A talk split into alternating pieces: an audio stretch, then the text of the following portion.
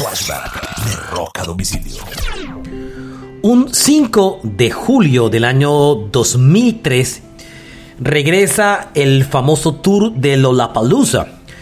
Había sido suspendido en el año de 1997 y ahora regresaba con un show en Noblesville, Indiana.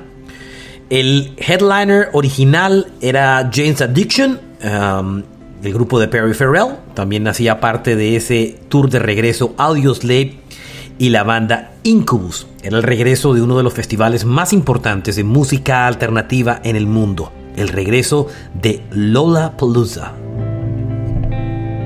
Ese fue un flashback de rock a domicilio.